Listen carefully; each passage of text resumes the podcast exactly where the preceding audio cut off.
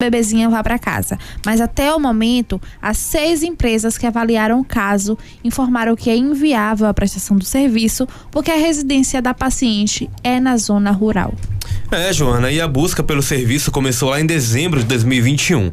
Segundo a mãe da criança, né, Simone Almeida, de 35 anos, a casa onde a família mora, no distrito de Maria Quitéria, já está adaptada e com equipamentos comprados para a realização dos procedimentos que a Agatha precisa. É, Sérgio, por isso que a gente vai bater um papo agora com a advogada especialista em direito em saúde, a doutora Nilza Sacomã, para falar sobre situações como essas da pequena Ágata, né? Em que o cidadão precisa de um atendimento à saúde, mas não consegue acessá-lo. Doutora Nilza, boa noite, obrigado por ter aceitado o nosso convite para bater esse papo aqui para Feira de Santana e região. Boa noite, João. Muito obrigada pelo convite. Doutora, eh, vamos começar falando sobre a questão do que determina a nossa Constituição. O acesso à saúde é direito de todo cidadão. Numa situação como essa, que uma criança está internada e precisa do serviço de saúde pública para poder voltar para casa e ter os seus cuidados. Ela não consegue porque ela mora na zona rural. Essa situação, a postura Bom, das gente. empresas está ferindo o que determina a lei? Veja, primeiro é, é importante frisar que a Lei 8.080-90, que institui o SUS, diz o seguinte: o acesso de saúde a todos os níveis de assistência é em todo o território nacional, seja ele urbano ou rural. Uma vez que foi concedido o, o tratamento de home care para essa criança, porque já está ferindo a sua dignidade, manter essa criança seis meses no hospital, correndo risco de aumentar, de ter mais infecções, me parece que ela já teve uma, pode ter outras, pode até contrair realmente uma Covid e tudo mais, é muito grande. Agora, as empresas de home care que estão negando esse serviço porque elas estão alegando que está na zona rural e é inviável, primeiro que eu entendo que elas deveriam ser descredenciadas do serviço do SUS. E o que cabe aqui é imediatamente uma denúncia ao Ministério Público para que ele imediatamente faça o, o, o, descredenciamento dessas empresas que não estão prestando o serviço que deveriam prestar, uma vez que elas estão conveniadas ao SUS, e determinar ao, ao governo estadual, me parece que é o governo estadual que, que, vai, que vai prestar esse serviço, porque o município não o tem, e a saúde e o SUS, ela, a, a responsabilidade é solidária do município, do estado e do governo federal, determinar imediatamente que cumpra esse home care, nem que seja com a contratação de uma equipe específica para isso, sob pena de ser imediatamente sequestrado verbas para a, para a contratação do município de uma equipe para atender na zona rural. Mas não justifica, é, em hipótese alguma, a negativa de que por estar numa zona rural não pode ser atendido. É, isso é, é, isso é uma, uma falta grave e cabe, inclusive, o descredenciamento dessas empresas que estão fazendo isso. É, essa, essas informações que a senhora traz para a gente, doutora, é muito, é muito importante porque. Alô? É, Doutora, a senhora consegue nos ouvir? Oi, alô, será que ficou, ficou mudo? Não sei se vocês me ouviram. A gente ouviu sim. É, eu estou, inclusive, dizendo, doutora, que essas informações que a senhora traz aqui para a gente no nosso programa, para o nosso ouvinte, é muito importante é. para a gente ter consciência de que o serviço público, como o próprio nome já diz, é para servir ao público. Quando isso Exatamente. não acontece né? Seja em, em, um hospital público, na tentativa de uma marcação de consulta, cabe também acionar a justiça? Em quais casos? Sim. Olha, a, o, o, SUS ele deve atender o, a população em toda a sua atenção, primária, secundária e terciária, tá? Ou seja, o acesso à saúde ele é em todos os níveis de assistência. No caso específico do home care, para poder fechar essa conversa, O, tem uma portaria do Ministério eh, da Saúde, de número 825 de 2016, que determina o direito ao tratamento de home care. As empresas que se credenciam para o trabalho do SUS, para atender o SUS, e negam sem justo motivo, porque eu entendo que não há justo motivo essa negativa de atendimento, alegando, por exemplo, que é área rural, elas devem ser descredenciadas e devem responder inclusive porque elas estão fazendo um desserviço para a população. Agora, sempre que houver necessidade de um tratamento da saúde pública e esse tratamento for negado sem justo motivo, o primeiro ponto é uma denúncia ao Ministério Público. Ir até o Ministério Público e denunciar de que não está recebendo o tratamento. Feito isso, o Ministério Público, obviamente, vai entrar em contato com aquela entidade que está credenciada ao SUS para saber por que motivo ela ela não ela não ela negou o determinado tratamento. Por exemplo, nós tivemos agora nesse período da Covid, João, eh, alguns tratamentos eletivos foram negados exatamente por conta eh, da situação que estávamos vivendo de pandemia. Embora estejamos ainda na pandemia, já houve uma, uma melhora, né? já, já houve uma, uma reorganização dos serviços do SUS. Então, naquele momento, em plena pandemia, se entendia que alguns é, tratamentos eletivos poderiam ser deixados em segunda instância para um tratamento. Mas não agora, é, embora a gente está vendo aí um aumento da, da pandemia, mas mesmo assim não se justifica porque não há uma letalidade como estava havendo antes. Então, o SUS, para negar algum tratamento, tem que haver um motivo justo. Agora, é importante dizer o seguinte: não é o SUS, o Sistema Único de Saúde, que nega. Geralmente são seus credenciadores, os seus credenciados. No caso, os hospitais é, públicos, né, ou mesmo os hospitais é, filantrópicos ou privados. Né? Quando eles negam, aí, e isso não há um justo motivo, o Ministério Público tem que ser acionado imediatamente. A gente está batendo um papo sobre acesso à saúde com a advogada especialista em direito em saúde, a doutora Nilza Sacomã. Doutora, nesse caso que a gente está falando sobre saúde pública, aciona-se o Ministério Público. E em casos que envolvam ah, instituições privadas, né? Como, por exemplo, através da prestação de serviços de plano de saúde, a quem recorrer em caso, por exemplo, de negativa de atendimento? Quando se trata de plano de saúde, infelizmente, numa negativa de atendimento, tem que se propor uma ação judicial uma ação de cumprimento de obrigação de fazer, né? Notificar o plano de saúde para que ele atenda imediatamente aquela negativa, ele respondendo negativamente, propor uma ação e aí pedindo danos morais pela pelo constrangimento, pela dor psíquica que aquela pessoa está passando e exigir que ela custeie. É muito comum, João, os planos de saúde negarem os tratamentos de home care, o que é um absurdo, porque hoje já se tem estudos de que se chega a ter uma economia de 40% é, na internação domiciliar, né? Que, mas os planos é, negam por questões mercadológicas, eles não querem é, prestar esse serviço. Aliás, hoje os planos de saúde, o que eles fazem é um desserviço, porque eles negam sempre por questões mercadológicas e quando não negam, eles apresentam uma solução de tratamento contrário àquele que foi indicado pelo médico assistente, né? O que nós temos enfrentado muito com os planos de saúde hoje.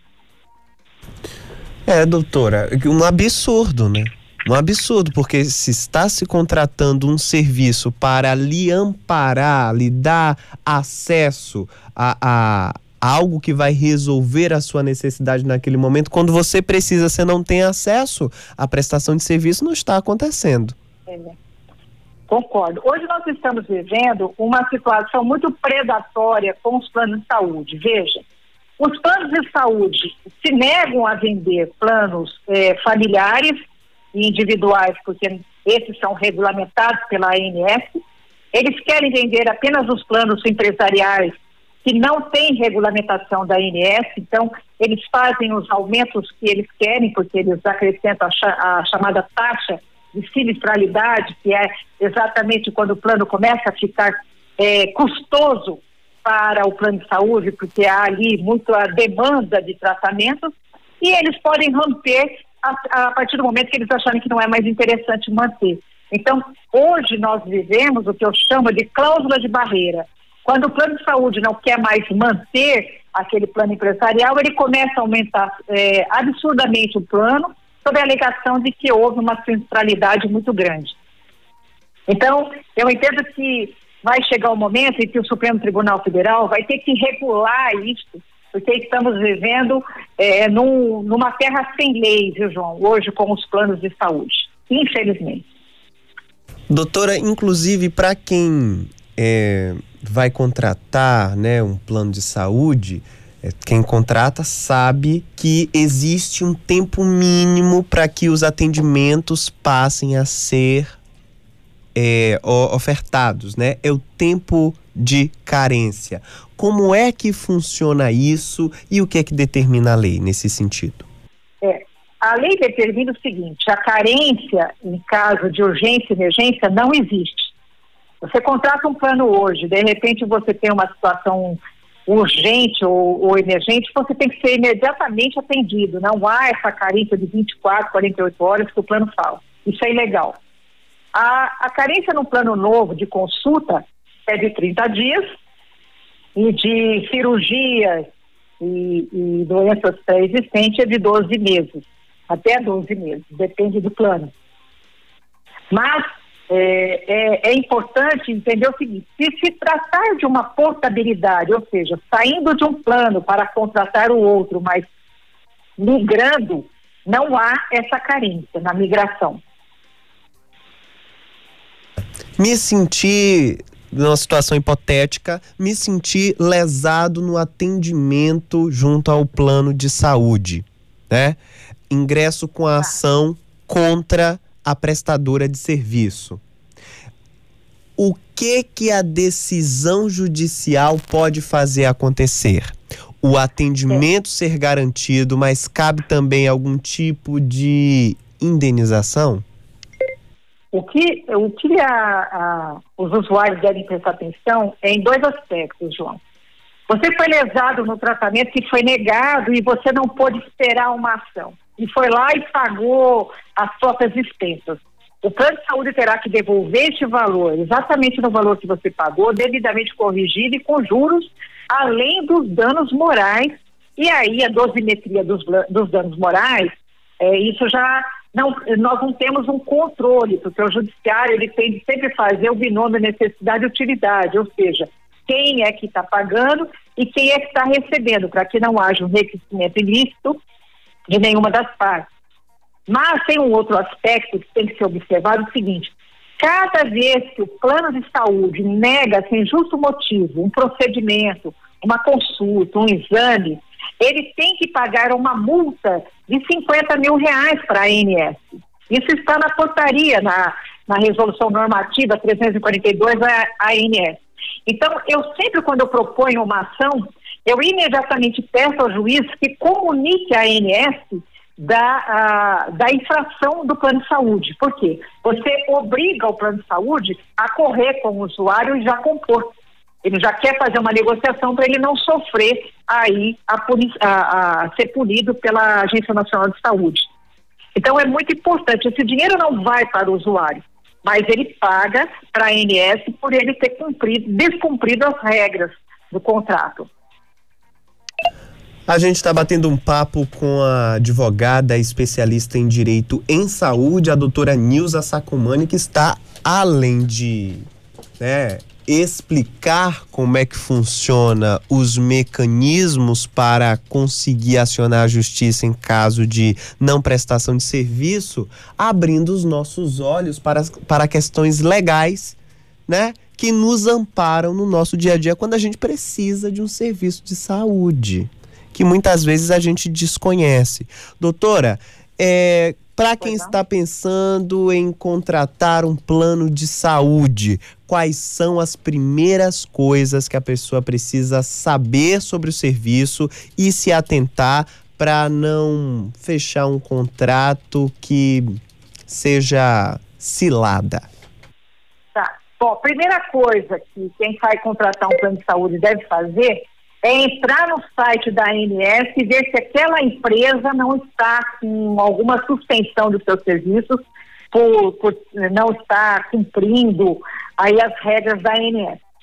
É, a gente apurou no ano de 2019, para você ter uma ideia, e é, no total, é, para você ter uma ideia, no total mais ou menos de 11 planos de saúde estavam suspensos pela ANS, é, suspensos de operar em razão de descumprimento de regras, não atendendo é, é, os serviços é, de forma correta. Então, a primeira coisa que tem que fazer é olhar se aquele plano está podendo realmente vender o seu serviço. Geralmente, a gente depara com, com algumas surpresas, né? Como recentemente nos deparamos com a surpresa da Trinity Senior, né? Que, e ela sofreu ali é, uma fiscalização da ANS. O outro aspecto é, é importante também é, prever é verificar é, que tipo de plano você está contratando. O, o melhor plano hoje para se contratar é o plano pessoal, individual ou familiar. Mas poucas empresas, João, hoje negociam, comercializam esses planos, porque eles são altamente regulamentados pela ANS. Os seus reajustes devem seguir os estritos eh, padrões que a ANS determina e os planos de saúde querem correr dessa regulamentação. Então, eles forçam uma barra para que as pessoas adquiram aqueles planos corporativos, né, que são feitos através de empresas, ou então você compra através de sindicatos, ou, ou, ou através da categoria, né? É muito comum, por exemplo, a gente está vendo aí o pessoal da Qualicorp, né? Qualicorp, ela é uma, uma empresa que vende planos de saúde, então ela cria lá grupos co coletivos e sai vendendo o plano da Bradesco, da Mil e assim sucessivamente. Estes planos não são regulamentados pela ANS. Então, o que acontece na falta de regulamentação? Ah, os planos de saúde eles podem subir a mensalidade, como a, a anuidade, com base na sinistralidade, que é um grande problema. Eu vou te dar um exemplo de sinistralidade. Você tem lá num plano corporativo 100 pessoas. Duas delas precisou de home care, pronto, já subiu a sinistralidade. O plano de saúde já teve um gasto além do que ele imaginava que teria. Então, o que ele faz? Ele pega aquele valor, divide pela quantidade de associados e repassa. O plano de saúde não perde nunca. Então, é preciso tomar cuidado com esses planos coletivos, né? Que são planos onde as pessoas costumam ficar é, desabrigadas. Então, elas precisam tomar muito cuidado com esse tipo de plano. O que, que eu tenho é, orientado? Sempre procurar fazer, se for fazer um plano coletivo, que faça na, um plano da categoria, um plano com poucas pessoas, sabe? É, Para poder ter condições de conversar com a, a, a empresa que opera o plano de saúde. Porque se você faz, por exemplo, eu não tenho nada contra a Qualicorp, mas estou dando um exemplo. Você não tem com quem conversar, você vai no máximo fazer uma queixa é, via o WhatsApp, quem vai falar com você é o robô, e você não tem para quem reclamar se você não concorda com aquele reajuste que teve, entendeu? Então, o grande problema hoje é para quem reclamar, com quem falar. Às vezes, é melhor fazer um plano mais simples, que é vendido na sua cidade, do que comprar um plano é, um bom plano de saúde que você não tem com quem conversar. Dica preciosa, porque nada mais estressante do que ter um problema e estar tá conversando com um robozinho. Doutora Nilza, muito obrigado por esse bate-papo aqui para o programa. Olha, os microfones estão sempre abertos e eu espero poder conversar com a senhora em breve de novo. Muito obrigada, estou à disposição, viu? Gado, doutora, tá aí. Bate